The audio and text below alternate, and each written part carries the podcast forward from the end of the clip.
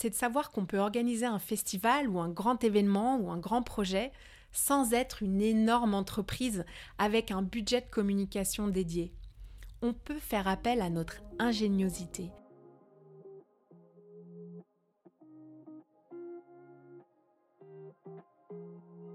Bonjour, je suis Nathalie et tu écoutes le podcast Business of Yoga.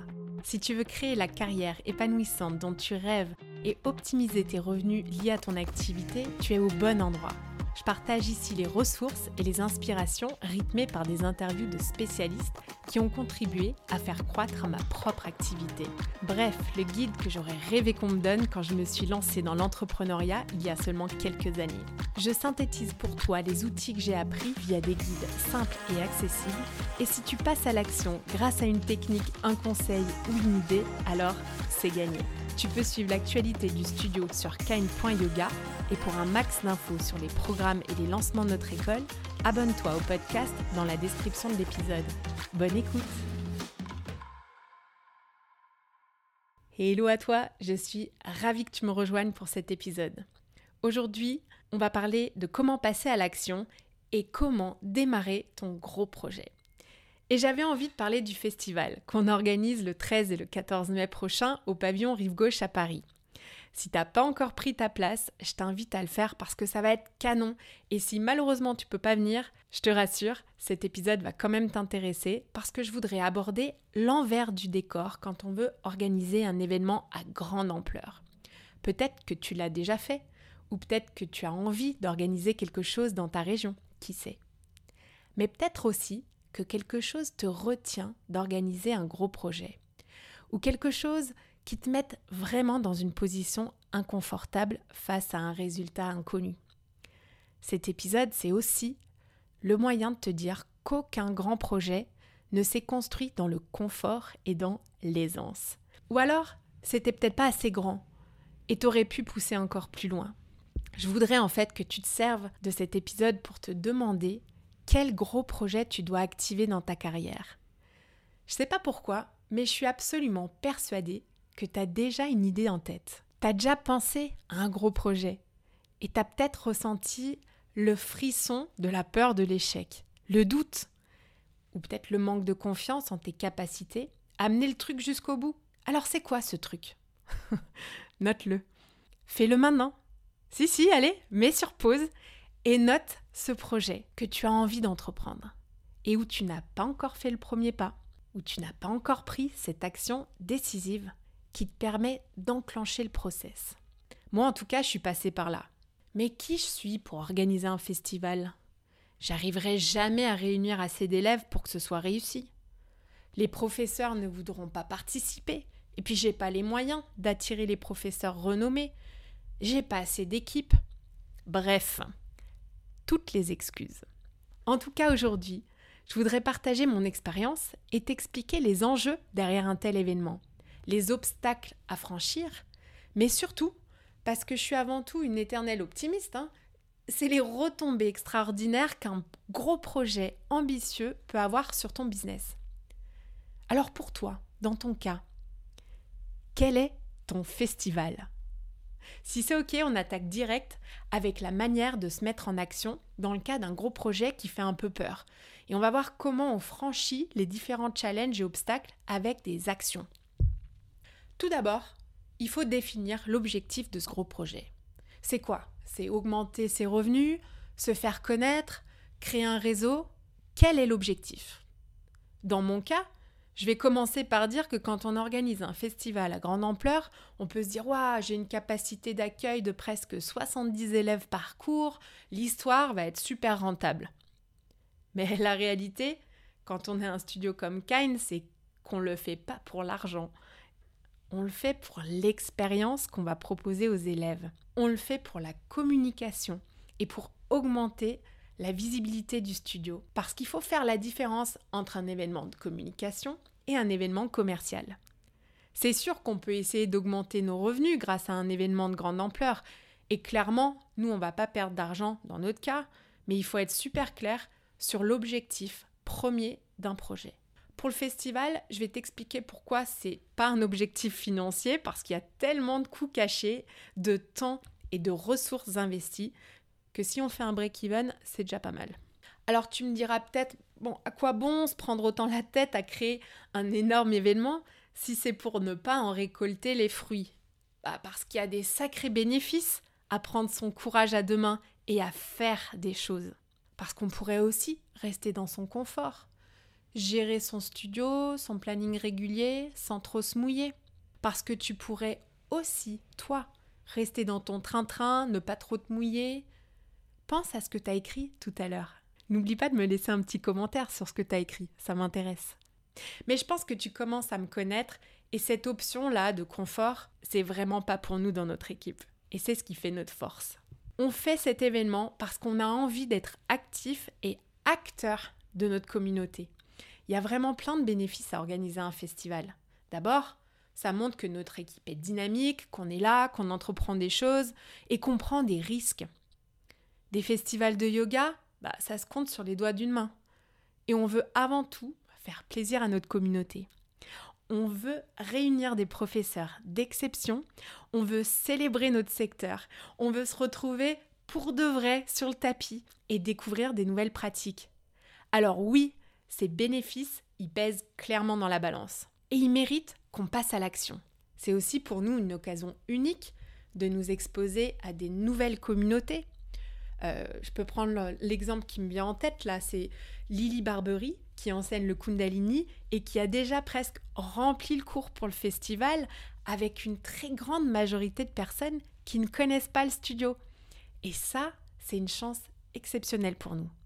Alors, si tu veux une place, c'est maintenant. N'oublie pas de réserver parce que c'est bientôt complet. Alors, dans la structure de l'épisode aujourd'hui, j'ai listé trois obstacles. J'en parlais tout à l'heure dans l'intro. Trois obstacles qu'on doit franchir pour lancer un projet de grande ampleur. Et quel que soit ton projet, bah, c'est souvent la même chose. Donc si tu le veux bien, je vais les détailler avec l'exemple du festival et je t'expliquerai par la même occasion les solutions qu'on met en place pour que notre projet aboutisse et soit un succès. L'idée, c'est que tu puisses aussi y puiser des solutions très concrètes si tu es freiné dans le passage à l'action de ton gros projet. Allez, c'est parti. Obstacle numéro 1, l'organisation. Un des obstacles qui arrive en premier dans beaucoup de projets, c'est la complexité de l'organisation. Souvent, ça paraît trop gros, on est bloqué. Organiser un festival, en tout cas, c'est pas de tout repos.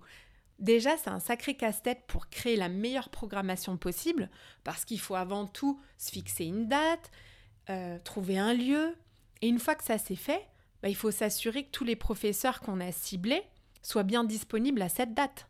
Ça peut paraître peut-être simple hein, vu de l'extérieur, mais on a mis plusieurs mois à se mettre d'accord sur la programmation idéale de cet événement. Une fois que le planning définitif il est là, bah on a l'impression d'avoir fait une grosse partie du travail, mais en réalité c'est là que tout commence. Moi quand je me disais mais j'arriverai jamais à réunir tous ces profs ultra euh, renommés, eh bien en réalité, quand on regarde l'événement d'un point de vue professeur, bah, c'est une bonne opportunité pour eux aussi, pour leur visibilité, mais aussi pour leur profil en tant qu'enseignant. Et puis d'un point de vue expérience de professeur, enseigner devant un grand nombre de personnes, c'est un exercice très différent que d'enseigner dans le confort et le cocon d'un studio. Donc c'est toujours riche et instructif d'un point de vue personnel pour les profs. C'est pourquoi la plupart des profs qu'on a sollicités, ils ont dit oui. Donc une des techniques que je voudrais que tu n'oublies jamais, c'est Demande. Ne réponds pas à la place de la personne. Ne te dis pas que la réponse sera non avant même de demander. Souvent, on ne pense pas assez à l'opportunité dans la perspective de l'autre. Donc, demande. Obstacle numéro 2, c'est bien sûr les coûts. Oh là là, ça va coûter trop cher, j'ai pas l'argent nécessaire.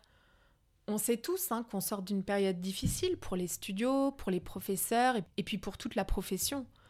On n'a pas vraiment de budget qui dort là dédié à la com et c'est là qu'il faut faire un choix. On peut bien sûr faire de la promotion plus classique de, de sa boîte avec des pubs sur les réseaux sociaux, par-ci par-là, pour augmenter la visibilité. Mais on peut aussi communiquer par des expériences qu'on propose. Et une expérience, ça a un coût. Les principaux coûts sur un événement, c'est bien sûr le tarif des professeurs qui interviennent, la location du lieu, le personnel qui va travailler, mais aussi toute la décoration et la production nécessaires à un événement. On pourrait aussi se contenter d'installer des tapis dans une grande salle vide, mais on a quand même eu envie d'aller un peu au-delà. Mais il y a des solutions au coût. Déjà, notre projet, il doit avoir un prix. Et ce prix, bah, c'est toi qui le détermines aussi pour tes projets, en fonction des coûts existants. Et ensuite, une fois qu'on a ça, on peut trouver des solutions autres comme des partenariats ou de la collaboration. Dans le cas du festival, la création de partenariats, c'est un outil vraiment exceptionnel que tu peux d'ailleurs utiliser pour tout type d'événement. Le premier avantage, c'est qu'un partenaire va être très intéressé pour exposer son produit ou son service auprès de ton cœur de cible. Donc nous, par exemple, on a fait appel à une sélection de marques avec lesquelles on a une très forte synergie en échange de leur participation au festival, ils aident à financer les coûts de la location de l'espace. Donc ça couvre pas tout, hein, bien sûr, mais parce qu'on a la vente des billets aussi, mais ça participe quand même de manière conséquente à rentabiliser l'événement. Le deuxième avantage, c'est qu'un partenaire, il va amplifier la communication de l'événement auprès de leur propre communauté. Et oui, ils vont vouloir dire qu'ils sont présents, ils vont vouloir inviter leur base. Et c'est vraiment win-win parce que eux aussi, de leur côté, ils auront de la visibilité et du contenu pour leur communication. Et puis dernier point là sur les coûts. Quand on se dit j'ai pas assez d'équipe et peut-être que tu es seul dans ton projet, une autre option, c'est aussi de demander de l'aide. Nous par exemple, on a fait appel à une équipe de bénévoles qui nous donnent un coup de main sur le festival et peuvent en échange y participer gratuitement. À chaque frein qui nous paralyse, on peut trouver une solution. Allez, je le répète pour la route. À chaque frein qui nous paralyse, on peut trouver une solution.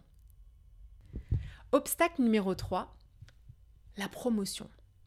Quand je me disais que j'avais pas encore une assez grande communauté pour mon projet de festival, bah, il existe des solutions hein, pour donner un peu d'ampleur et bien promouvoir un projet. Euh, quand on crée quelque chose, bah, il faut mettre le paquet sur la promotion. On ne peut pas mettre une offre sur la table et attendre bien sagement que les gens le découvrent par je ne sais quel moyen. Nous, on s'y prend presque six mois à l'avance pour récolter les adresses e-mail des personnes potentiellement intéressées et on utilise la stratégie de l'entonnoir que j'ai détaillée dans un épisode précédent. Je t'invite à l'écouter parce que cette technique, elle change vraiment la donne.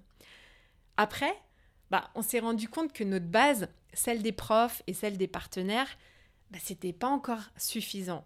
Et c'est via le festival qu'on a essayé de se faire la main sur des publicités payantes avec Meta. Et tu peux tout à fait faire la même chose pour ton projet. Quand on a un compte professionnel sur Instagram ou Facebook, parce que c'est la même chose, hein, comme tu le sais, eh ben on a la possibilité de créer des campagnes et de promouvoir les offres auprès d'une audience extrêmement ciblée. Et là, je ne te parle pas d'appuyer sur le bouton promouvoir cette publication, hein, parce qu'on l'a tous vu cette option sur notre compte Instagram, mais je te parle bien de la création d'une campagne dans le Business Manager de Meta. Moi, à titre perso, je voyais pas vraiment une grande différence entre ces deux options, donc promotion ou campagne, mais je me suis formée un peu plus sur le sujet et franchement, avec un peu de recul, la promo d'une publication, bah, ça me donne vraiment la sensation de jeter de l'argent par les fenêtres sans possibilité de mesurer l'efficacité de mon investissement. En revanche, on a testé une campagne où on a utilisé les paramètres un petit peu plus spécifiques sur l'audience et ça nous a permis de faire connaître le festival à une cible beaucoup plus élargie. Cette cible, on arrive à suivre son parcours sur notre site et à mesurer l'impact de la publicité par la vente très concrète des billets. Cet élément de suivi est vraiment super utile pour mesurer l'efficacité de ce qu'on est en train de promouvoir. Bon, je me suis souvent dit qu'il fallait faire appel à une agence spécialisée en ads parce que de premier abord, hein, le business manager, il n'est pas vraiment user-friendly. Je sais pas pourquoi, mais ça me faisait un peu peur. C'était un peu trop compliqué pour moi. Mais finalement, c'est comme tout.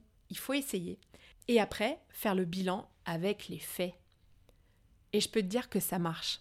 Essaye pour voir.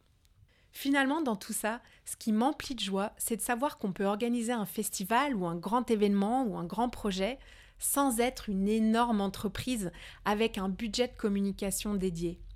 On peut faire appel à notre ingéniosité, à notre créativité. On peut faire appel à nos amis, à nos contacts, et on peut se débrouiller avec ce qu'on a, puiser dans notre imagination pour envisager des solutions aux obstacles que notre cerveau nous envoie. On peut y mettre son cœur. Et quand on fait ça, on est capable de grandes choses. Et tu sais quoi? Je pense que les élèves et les clients, ils le ressentent. Ils le ressentent quand on travaille avec le cœur. Ils sont plus indulgents, que tout ne soit pas parfait. Et dans notre cas, venir au festival, c'est aussi soutenir tous les efforts qu'on fait, soutenir le secteur et soutenir la communauté du studio. Alors le 13 et le 14 mai, on a réuni une équipe de professeurs absolument extraordinaires. Pendant tout le week-end, les cours vont s'enchaîner et on a vraiment voulu présenter des pratiques différentes pour célébrer toute la diversité du yoga. C'est un gros projet pour nous. On a mobilisé beaucoup de travail et d'efforts, on a été dans des positions inconfortables et on a trouvé des solutions. Tu peux faire la même chose pour ton projet. Bien sûr que tu le peux, si tu le veux. Pour le festival, on a créé un package All Access super intéressant. Il donne accès, bah, comme son nom l'indique, hein, à tous les cours. Et en bonus, les crédits qui ne sont pas utilisés pendant le festival pourront être utilisés au studio jusqu'à l'été. Et c'est seulement 15 euros le cours. Ça vaut vraiment le coup. On n'a jamais proposé un tarif comme ça pour les cours en studio. Alors il ne faut pas hésiter une seule seconde. Toutes les infos sont sur le site de Kind dans l'onglet Festival et j'espère vraiment t'y retrouver les 13 et les 14 mai prochains. Je serai là et j'enregistrerai aussi un épisode du podcast sur place. Allez, c'est la fin. J'espère que cet épisode t'a fait réfléchir à quelque chose pour ta propre activité. Est-ce qu'une idée a émergé?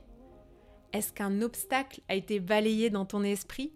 Peut-être tu as envie de participer à un festival en tant que professeur ou organiser un événement yoga pour ta communauté. Peut-être c'est lancer un programme ou organiser une formation, mais je suis sûre qu'il y a un gros projet qui sommeille en toi. Alors si c'est le cas, c'est à ton tour de jouer. Et comme d'habitude, je te souhaite une très très belle journée. Merci d'avoir écouté cet épisode. J'apprécie tout particulièrement les retours et les commentaires sur ce qui t'a été utile ou non. Laisse-moi un petit mot et une note si cet épisode t'a plu.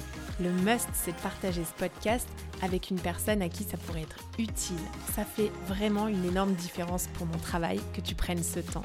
Je te donne rendez-vous la semaine prochaine et d'ici là, suis ton intuition et prends une action qui te rapprochera un pas de plus vers ce pourquoi tu es là.